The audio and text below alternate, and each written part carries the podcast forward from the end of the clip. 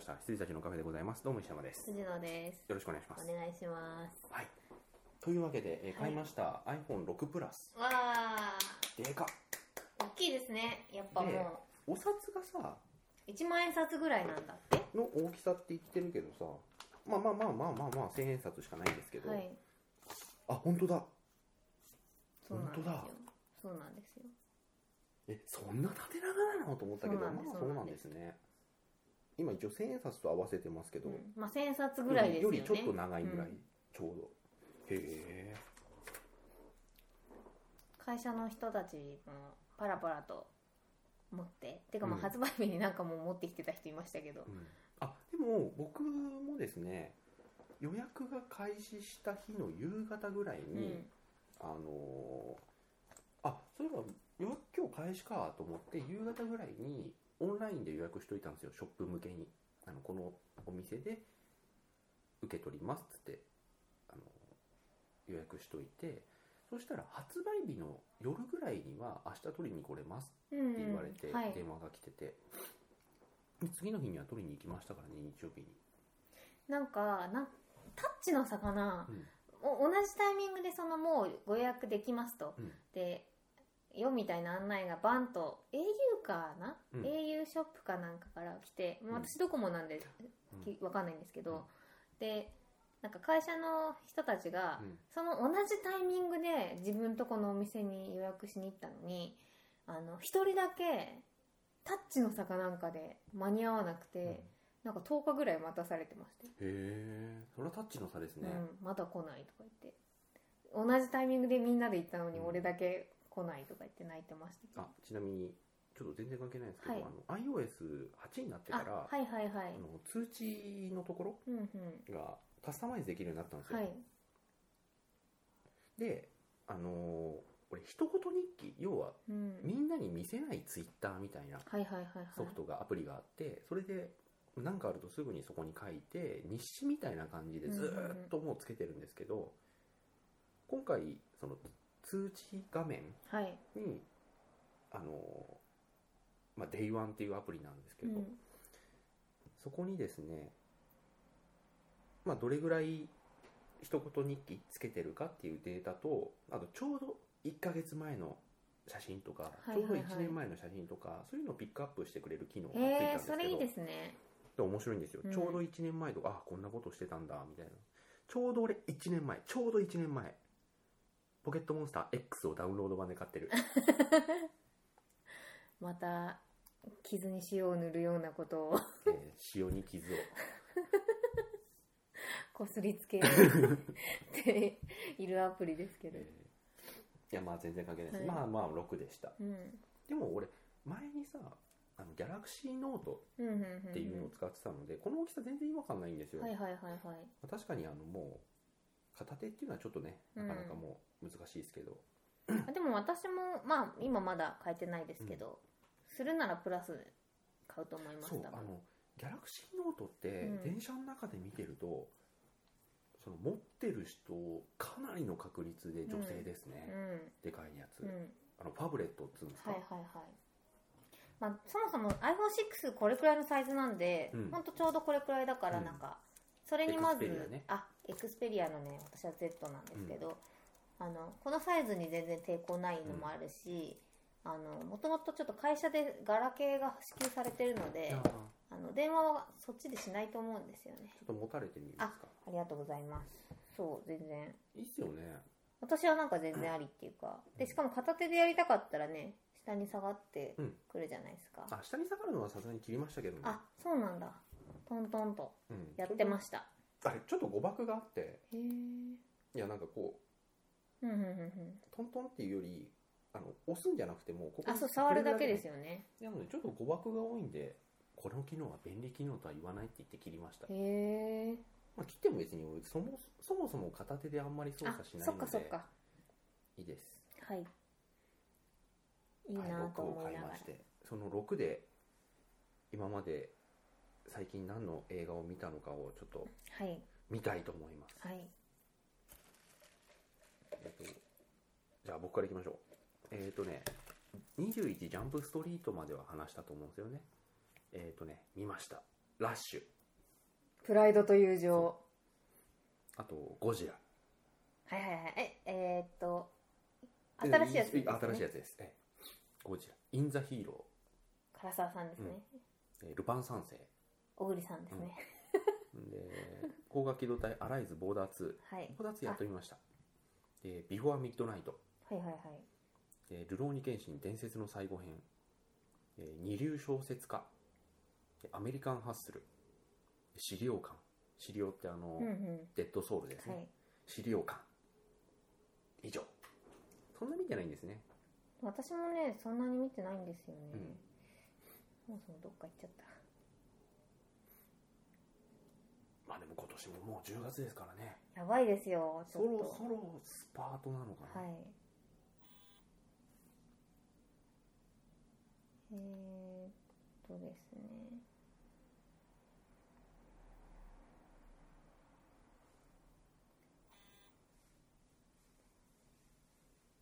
何見たかなあ、アバウトタイム。ああはいはいあと、流浪犬伝説の細胞編、うん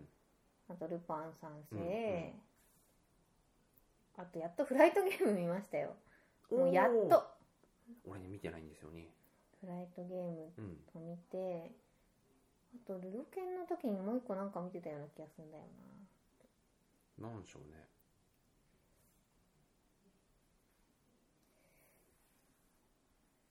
な。まあちょっととりあえずそんぐらいで。じゃあちょっとはい僕の方からちょっと追っていきます、ラッシュなんかすごい渋すぎてうん。ちょっといまいちでしたね、へえ、私見てないのうで。ん、いやなんかさ最後あのっていうかねあのね予告が2時間のうち2時間10 2時間50ああの予告が映画2時間のうち1時間45分を説明してるんで、はいはいはいはいまあ、あの通りの映画なんですうよ、ん。事故りま、まあのいがみ合って事故りました、うん。復活しましたラストバトルです友情でね。うんはい。なんだけどいやこれ史実をねきちんと忠実にっていう意味では仕方ないのかもしれないですけどその復活したどっちだっけあの復活した方が最後棄権するんですよ、えあ、そラうストなバんだト。へえ、復活した方がうん、いやこれ危なすぎるから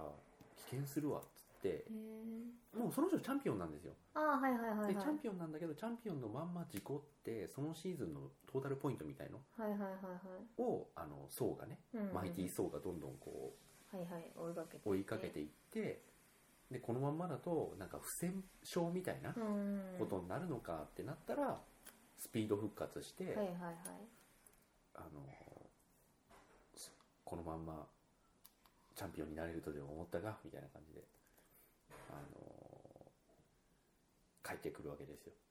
なんだけどその最後の最後富士スピードウェイのラストバトルで雨が降ってて危ないから俺棄権するわっつって棄権してでそこで1位にうんマイティー・ソーがなるんで逆転勝ちみたいな感じでシーズン優勝になるんですけど、うんはいはいはいあ棄権すんだと思ってへえなんか急に冷却されましたけども、シュポンってねえへえあーんと思ってシリーズ通りだとそうなんですうねんということだと思うんですようん、ね、はい、そしてゴジラはいゴジラ良かったっすねゴジラね何あの最後の倒し方あのさなんだっけなあの無無無党的なやつそうそうそうあの無党でいいんだっけなんかすげムトえ、ゥみたいなうん、ムトだっけ無な党んだかと無党は踊るマハラジャだごかめらんなささい なんかあのパワーパワー系のなんていうかあのあれが良かったですあのん口から吐くのをあのゼロ距離マウあストゥーマウス、うんうんあねあれがラストでしょブオーって燃えてたもんねでもなんかゴゴジラのゴジラはかっこよかったけどゴジラのなんていうかその背景というか、あれなんかねもうちょっとやってもよかったんじゃないかなと思うんですけうんど、まあそれやったらなくなるんでしょうねかなでもだったら人間一切いらねえじゃんっていうのがあそうそうそうあだからねゴジラが出てくるまですげえ長かったんですよね、確かいきなり出てくるしねあそうそうそうそうでいきなり何の予兆もなく出てきてラストバトルまで一切戦わないんだよね、うゴジラん、なしなしおっさんがねおっさんがこうやって歩いてくる感じになって、だからもうラストバトルまで撮っときましょうっていうのもわかるしあと人間ドラマがないとちょっとねうん物足りなくなるっていうのもわかるんですけど人間何にもやってないじゃんそうそう一応出てきて蹴や散ららなかさっれたてです出てきて蹴散らされて逃げてで最後なんかガソリンでボって燃やすだけじゃん燃や卵してたっけ卵を燃やしてたかもしれない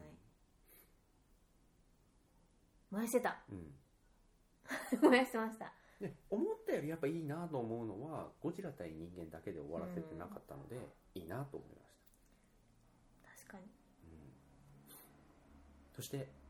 えーイン・ザ・ヒーロー」はい見てないですこれまあ大体あらましは分かりますまあああののもう中の人そうそのうそう映画でヒすよーローのねねアクションうん、スーツアクターさんの話で唐沢さんがもうずっとスーツアクター一筋でやっててそしたらあのフォーゼが来て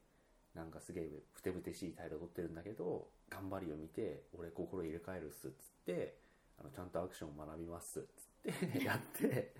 そしたら唐沢さんになんかハリウッドのもう誰もできないような危険で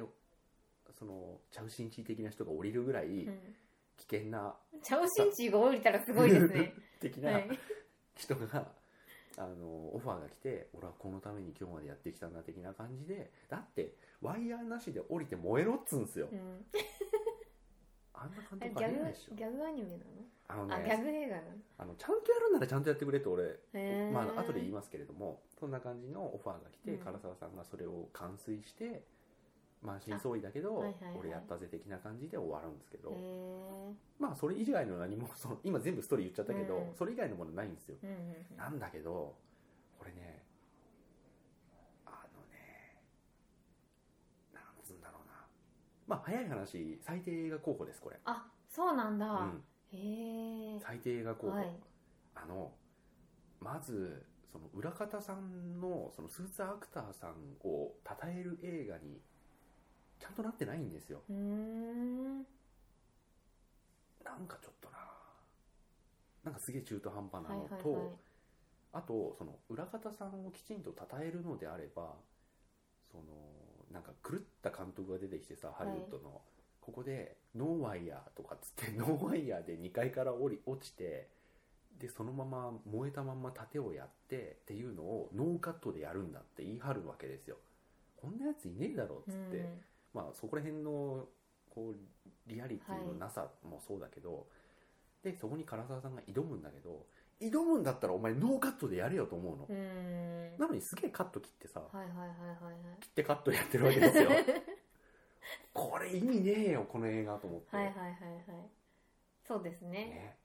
凄さが何にもないもんねうん、へえあれは興ざめでしたな見なくてよかったでうん見なくていいです、うんとても見なくていいですす わかりました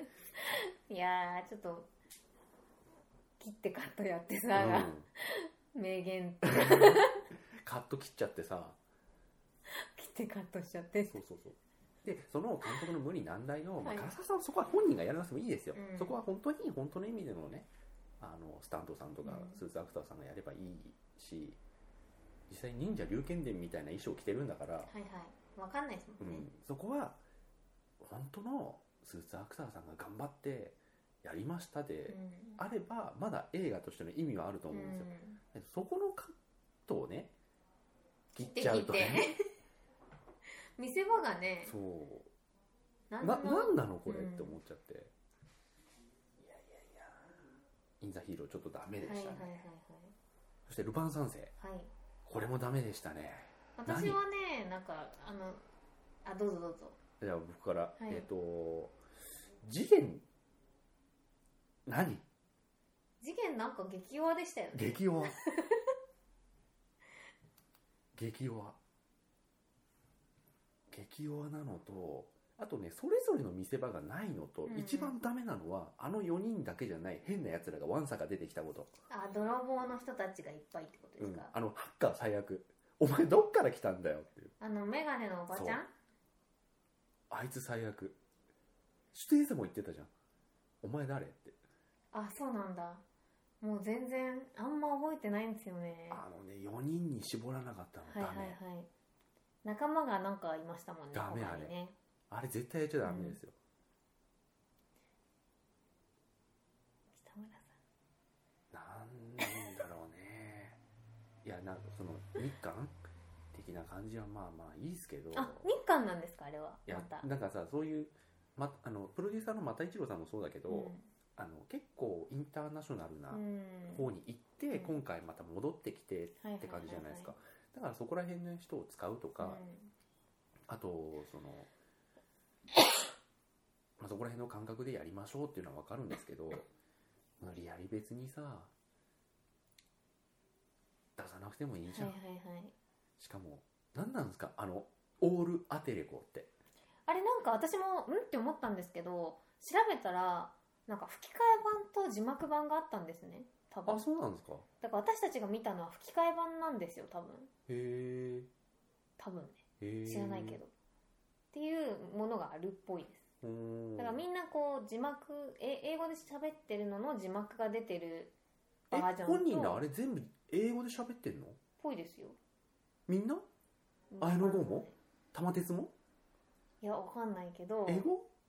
英語で演じ演技してたの小栗さんの口パクの合わさ合わなさとかはあの英語でした口はへえでもわかんない五右衛門と次元は知らないけど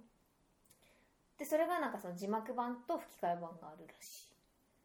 これあの情報番組じゃないんでガセネタだったらごめんなさいへえああの何とっつぁんもうんとっつぁんもわかんな英いけ語どで英語で演じてたのかへいや知らないですよで見てえ、う、ん、あのあそうなんだって勝手に納得しましたっていうでもさ でもさはいでもさだよ、あとねその思ったより大したことなかったっていうのが全てですうんそうですねなんあのかカカーチェイスの五右衛門もさちょっと中途半端だったしさうんあでも私あの中だったらカーチェイスの五右衛門だけであすそうよそうあそこだけですけどよくキャラクターのやつややってくれたなっていうのはそれそこだけあそこもいまいちですよだからリアリティがどうとかってこっちは別にどうでもいいんですようん、うんうんはい、なんか私はあのルパンのルパンはあの作品っていうよりもなんかすごい印象的なことがあって全部見終わった後にあのすごいちびっ子が多かったんですよ、うんうんうんうん子供がすごい多くて、でなんかお母さんとかと見に来てる人と、うんうんうんあとは多分お友達うん同士、うんうん男の子同士とか女の子のグループとかで見に来てる人たちが多くてでなんかファミリー映画なのねと思って見てで見終わって明るくなってでなんかちびっ子とかやっぱ家族はなんかあードキドキしたねとか言ってるじゃないでうんすか、うんであやっぱファミリー映画なんだな、うんこれと思ってで出て行こうとしたらあの私の後ろを歩いてたおこ男の子のメンメンバーって5人ぐらいで多分見に来てたんですけど、でなんかあのすごい5人のうちの4人がなんかあのかっこよかったねみたいなこういわゆる小学生な感じなんですけど、そのうちの1人が「いや北村監督だから見に来たんだけど」とか言ってて振り向いちゃいましたよねなんか「お前将来気をつけろよ」と 思いながらこっち側こうのな意見るぞですと思って俺も思うファイナルウォーズって俺になるぞ いやファイナルウォーズはねよかったはよかったんですけど、そううだからなんか4人がね「なんか北村って誰だよ」とか言ってて「いや監督だよ」みたいな。んうんいや北村さんの偉業は偉業ですけれども、うんもう過去の人なのかなって思っちゃいましたなそれでちょっとニヤニヤして帰ってきましたそうなんですよみんなみんなそうやって見に来てんだよ大人はと思って本当ですよはいあとね、うんまあこれ別になんか本人に悪気はないけど、うんもう藤子最悪ですよ何あのアクションっうんていう終わり もうあんな動ける人じゃないんだよ藤子はみたいな感じでした、うんなんかちょっと違いますよね、、はいい、やでもそういう意味だと本当事件ですよあーはいはいだからあれもね多分玉山くんには玉鉄には悪気はないんですなないんですよあれはだってあの人さ別にそんなさハイパーアクションできなくていい人じゃないですか、事件って、打てばいいもんねそう打ってその演出でゴルゴ的ななんか設定でうまくやれば、あの引き金をねうんパチュンってやるとかあのあれぐらいじゃないですかうんもうちょっとねなんかないの、うん、うん、そうですね、ルパンも別にだったしなそうルパンも別にですよ、ねかなんかただの小栗旬ですただの小栗旬でした、はいはであじゃあもう次いろいろもう飛ばしちゃって、い、はいうん えっ、とルローニケンシはいンどうぞすいません私ねうんもうすごい良くて もう誰がだ誰の感想も見てないんでうすんうんが、なんかね良かったっすアクションがすごい良かったっす、神木くんのとことかすごい燃えたしうんあのね俺が一番すげえなと思ったのは神木君のとこうん、さすが真剣買っただけのことはあるすごいすごかったですああの人のたちすごかったね二人のところ本当に映画24個まで良かったねって感じだそようねそうそうそうそうあのーもう文句ないですあそこは、うん文句ないですね、はいであの俺京都大火編で一番すげえなと思ったのが神木君のところもまあすごかったんですけど、一番すごいなと思ったのが田中泯さんはいはいはいはいあのそばっとの人、うんあのとあそのうだったの人あの人あの人キャシャン伊勢そう伊勢谷君の戦いあったじゃないですか、あの沖縄のねあれが一番すげえなと思って、やってたんですけど今回のだからなんだろうな一番すごかったのは謙信対宗次郎で,、うん、はであとね伊勢谷さんと謙信のところもすごかったですいねよかったねあれもよかったあれもよかった、いやもうだからずっと見ていたいって思っちゃったんですよね、うんアクションシーンのたすめごかったねに、終わらないでほしいな、うんこの戦いみたいな感じででも早く終わってほしいの本当佐之助のとこだけ、そうだあねのもう肉弾戦とかいいんだっていう感じだったんで、もういっぱい血出してもらって早く失神してもらっていいかなみたいな感じでした、うん、でその分もうこれいろいろな制約の中があるの仕方ないと思うんですけれども獅子王戦が入えなかったんだよあねねまあしょうがないかなとも思うんでしすょうががないはい火で乗り切れると思ったんだろうけどしょうが ない俺でもそう思うと思うそうなんですよね。火出す剣だぜっつってそれがねうまく劇中に絡められてなかったのでちょっと、うんそうそうでもなんか獅子王の最強っぷりっていうかねなんか4人がかりでやって自分の体が燃えなかったらきっとねうん負けてただろうなぐらいの、なんか最強っぷりがあって、よかったなぐらいですかね、うんまあとにかくルロケンは本当に良かったんだよな、うんなんか今回は薫も邪魔しなかったしそうそうそうそうあのちょっとね、うん爆破されてる中を走るぐらいで、うんそう前回の京都大会のほぼ唯一のなんて言うんだろうマイナスポイントがそこですからうね、ん、あ薫と弥彦のそうそうそ無能っぷりううんでこの前さちょっと見て笑っちゃったのがさあの A スタジオうんうんうんの笑福亭鶴瓶さんの、番組あになりまのすね、うん、A スタジオに中井貴一さんが出てたんですよ、はいはいはいで中井貴一さんって今ザクロ坂のなんだっけ決闘えー、っ桜と坂桜坂じゃないかもあのわかりあまりすますよねわ仇かりま討すちはいはいの時代あ仇討ちなんとかなんとかの仇討ちあいやザクロ坂の仇討ち桜坂だっけ、うん はいの仇討ちがあるんですけれどもそれでその時代劇っていうものが正統派の時代劇っていうものがどんどんなくなってきてその中であの自分はやっぱりその正統派のうん昔ながらの時代劇っていうのをちゃんとややっていきたいんだみたいな話を中井貴一さんがされてた時に鶴瓶さんがそうだから俺もあれ見たん見たんだけどもう本当に正統派の時代劇を今の時代に向けて作ろうっていうのが見えてきたしだからほらあるやないあのほらもう時代劇とかでなんかこうなんかこう女女優さんが出てきて邪魔だみたいなと言ってたんですよあこれ絶 対絶対そうだろうと思ってそうなんですよね、そしたら中井貴一さんが言ってることが意味がわからない。何っつって時代劇で女優さんが邪魔でって何わけがわからないっつってちょっとあの保守派ですから 自営に入りましたねいやあの人はあの鶴瓶さんが何を言ってるのかわかんないっていうのをネタにしてるんですよ、うん中井貴一さん仲がいいんでそれもあってじゃあだからだって皆さんわかります 時代劇で女優さんが邪魔でっつってあるやないかって言われてもわからないっつって言ってたんですけどああこれ多分あれだなうん京都大学編のことだなと思って、あの人結構佐藤さんとかさ竹井美さんとかも仲いいんで、うん押してくれてたんでまああと A スタジオはあれですからね TBS ですからね、なるほどねいやそうだからねすげえよかった宗次郎よかったー藤郎ねよかった藤郎本当によかった神木君をちょっと本当に見直しちゃったんでうん私またちょっと「バクマン」見ちゃいますよねうん完全に、幕まで誰と誰だっけえ佐藤健とああそ神うかそ木うか君そうでかはいはアクションなしだけどいうんもう喋らせたら神木君は大丈夫だから、うもうあんなにアクションできると思わなかったのん、でいやいやもう真剣勝って頑張ってたんですよ、ねいやあの京都大火編でも、う片鱗を見せてらっん、いしゃやっもたんうで、ねあの本当に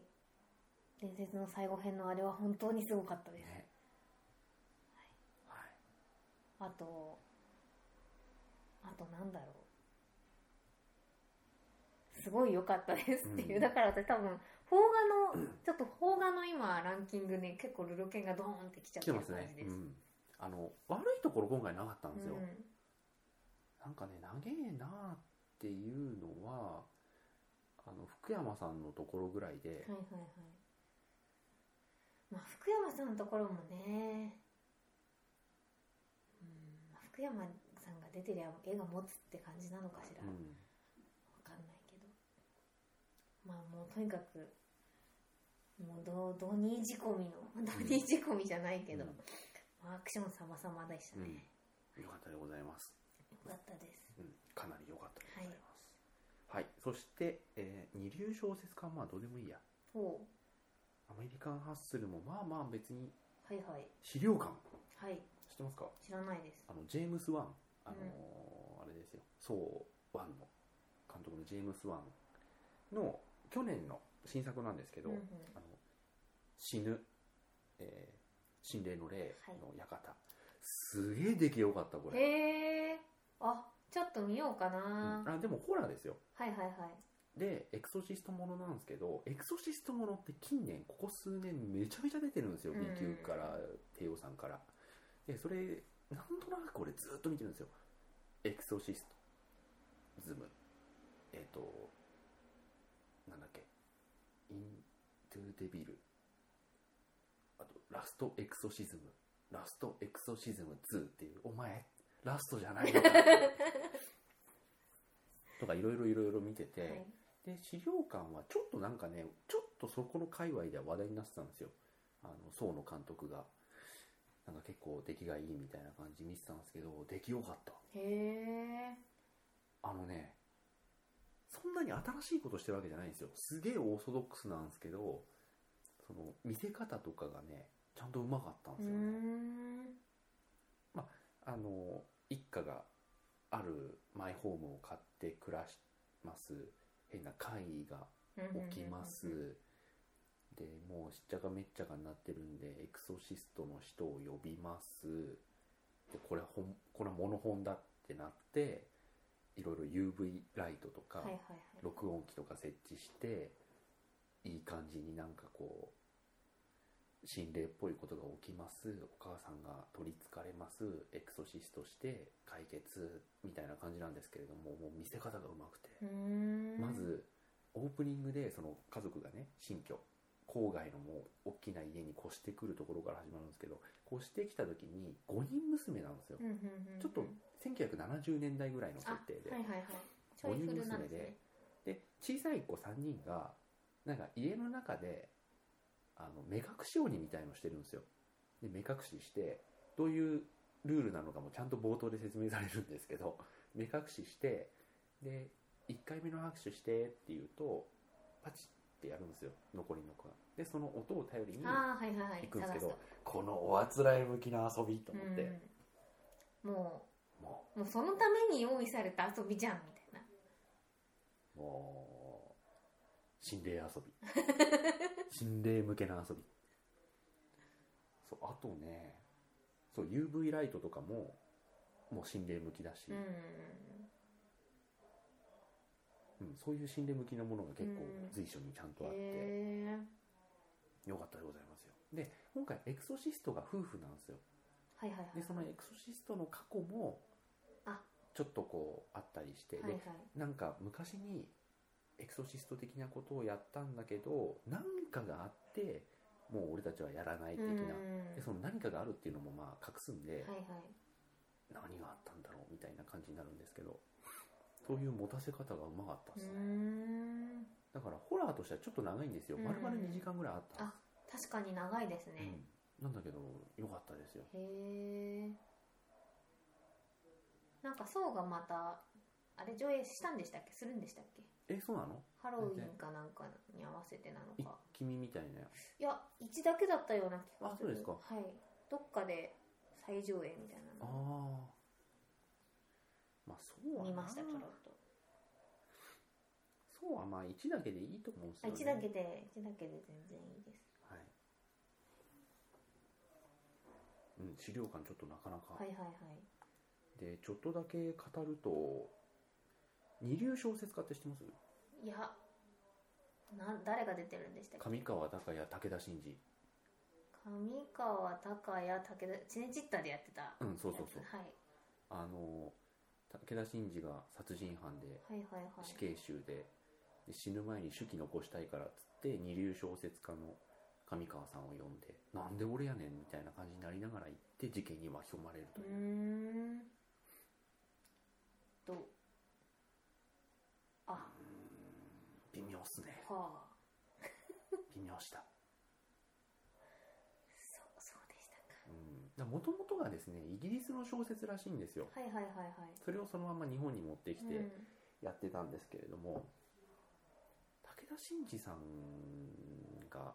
ちょっと頭のおかしなうん、あのスノミッチーみたいなやつを演じてるんですけ どははい失礼だい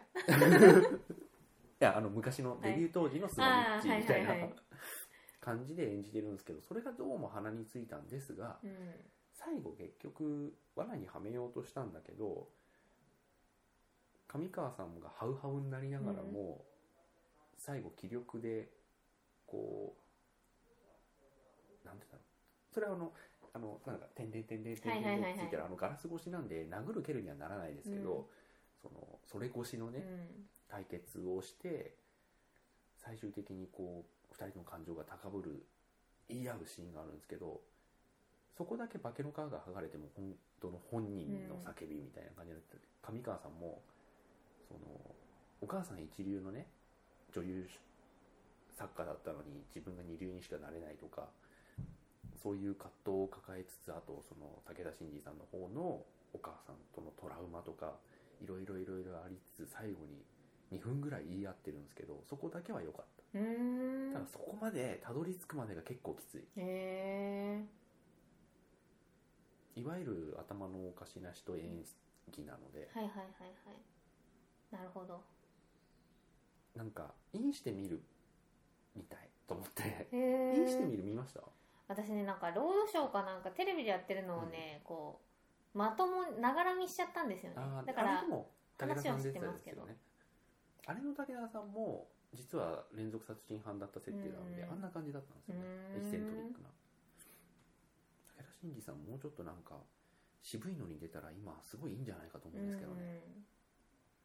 うんめちゃイケを経なるほどてあそうですね あでもめちゃイケの武田真治さんすごいかっこいいんだよねまああのボケ方が昔はね昔からそのかっこいいポジションで入ってきてうん、バラバラエティーになってしまいましたけうんど、いやでもあのバラエティのポジションすごい俺いけてると思ってます いじられがすごい多いですけどうん最近、あのシャンプーデカすげえ面白いあああ昔ありましたよね このポジションだったらいいよと思ってあの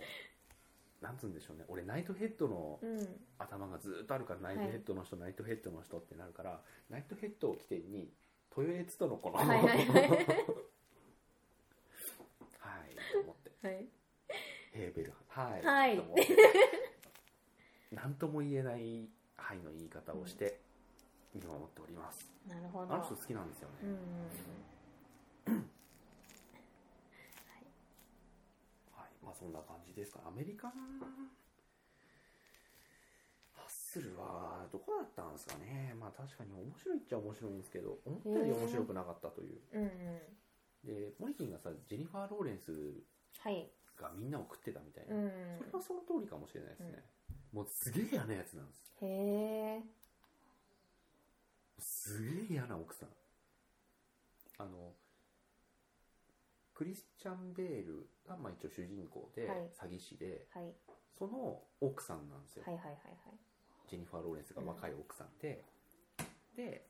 えクリスチャン・ベールの一緒にパートナー先でパートナーを組むことになって、クリスチャン・ベールがちょっと好きな愛人はいはいみたいなのがあのエイミー・アダムズで,、はいでそこに割って入ってきて弱みにつけ込んであの俺らに協力しろっていう FBI 捜査官がブラッドリー・クーパーなんですけどこのね微妙な関係は面白かったですけどう、ーんでもうねジェニファー・ローレンスがダメな奥さんなんですようーんもう若くてなんか金目当てでクリスチャン・ベールと結婚して金使いまくってパーティーとかも私出るからみたいなでこいつ来ると何言い出すか分かんねえから、うんお前家にいてくれって言うんだけどいや出るからみたいなでその当時ちょっと昔の設定なんでで市長となんとか仲良くなるんですようんうんうんクリスチャン・ベールが取り入ってでもっと大物をね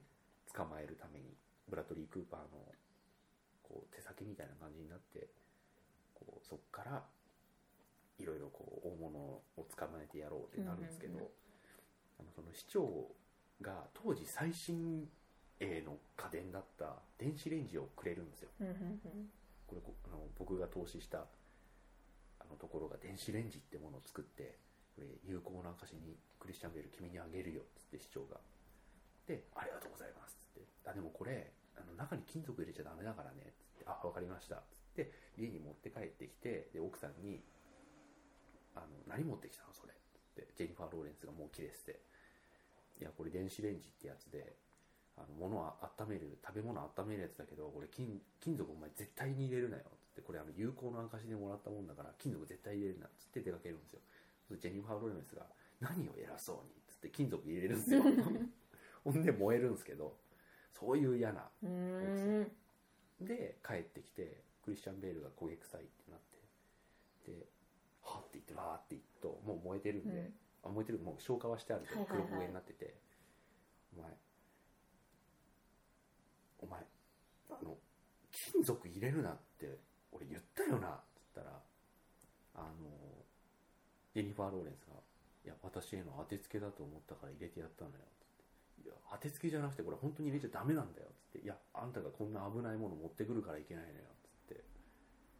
言い合って結局ジェニファー・ローレンスは口で勝つんですよですごい大事なパーティーの時にあ結局ジェニファー・ローレンスがポロッとなんかそのパーティーで言っちゃったことで、はいはいはいクリスチャン・ベルの身分がバレて袋叩きにあって殺されかけるんですよでななんとか命からから逃げてきて家に帰ってお前が言ったことのせいで俺死にかけたんだけどっつってもうダメだもう離婚だっていうふうに言おうとするんだけどなんかねもう部屋に入った瞬間にジェニファー・ローレンスが「もうあんたのせいでなんかこんなこうで生活でこんながこうで」ってジェニファー・ローレンスがすごい言うとクリスチャン・ベールが怒るつもりだったのにもうすごい諦めの顔にスッてなってあれうまかったんですけど、うんスッてなって「ああそうだな俺が悪かった」って「そうでしょ?」って私があれで言ってあげたからあなたがあそこで助かったのよ」って言ってでこういうのはねあのこの前何々大学の先生の本読んだんだけど医師の力っていうのよってああそうだな医師の力大事だなってでしょってでこうこうこうでこうでこうしたから私があなた今のあなたがあるのよあその通りだ感謝してるよってでもねもう生活わ私たちの生活もうこの辺りでね終わりだと思うのよあなたも辛いと思うけどもう離婚しかないと思うのあそうだな僕が悪かったよつってでそのままこうジェニファー・ローレンスが後でいろいろ書類を送るからつって出てっちゃってであのクリスチャン・ベールがその場に佇むっていうなんかジェニファー・ローレンスあんだけ好き勝手やった上うに、いんや本人でも実際周りから見たら幸せか不幸せか分かんないですけど、本人一番納得してる形になって終わってるんでうんいやすげえなと思ってなるほど見なかったなアメリカンハッスル見たいなと思ったら終わってましたねうん俺もねだからこれとダラスバイヤーズクラブは見よう見ようと思ってて、まあもうすぐダラスバイヤーズも見ますけどよかったでございますあとね冒頭であのクリスチャン・ベールのハゲネタがすげえはい面は白かいったハゲネタがもう冒頭のそのなんか何々ピクチャーズとか出るところからクリスチャン・ベールの朝のあハゲ隠しハゲ隠しのセットがそうそうセットがずっと映って、うんあの最初のオープニングみたいになってるんですけど、もう横からねもうやってのりみたいのつけてちょっと綿黒い綿をやって、やってあの櫛でやってで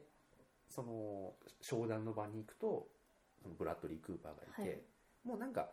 ブラッドリー・クーパーには詐欺師だってバレててもう協力 FBI にね協力しなきゃいけなくなったみたいなこうモノローグうが、んクリスチャン・ベールのモノローグが流れてなんでこういうことになったかというとっていうのがちょっと語られてかうんらまた本編にはいはい入はるんいですけど、でクリスブラッドリー・クーパーの部屋に行くとちょっと言い合いになるんですよ元はといえばお前が言った計画なんだからあの俺はそれに付き合ってやっていくつてをね紹介してやってるだけなんだからお前が責任取れっつってあのなんだその言い方はつって俺も怒ってるんだもう相当俺も怒ってる我慢してるお前のことも怒らしてやろうかどうだっつってバッて噛み合うんですよだからその瞬間ずっと静止するクリスチャン・ベールが静止してそしたらエイミー・アダムズの顔が変わってちょっとあのあなたそれはそれは本当ダメ本当ダメっつったらブラッドリー・クーパーの顔もちょっと変わってそうだなちょっとやりすぎたなって直すんですよその間ずっと静止っていうあれ面白かった本当ダメのエイミー・アダムスが多分私は吹いちゃうなはいはいあと何かありましたっけ映画私はですね、なんだっけなえー、っとですね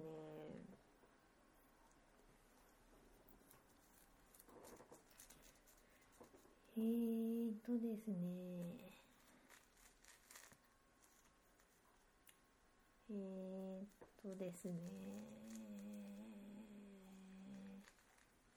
アバウトタイムあじゃあそれを語るところからちょっと次回はいやりましょう、はい今ちょっと時間見たらいい時間だっじゃあおやすみなさたいはーい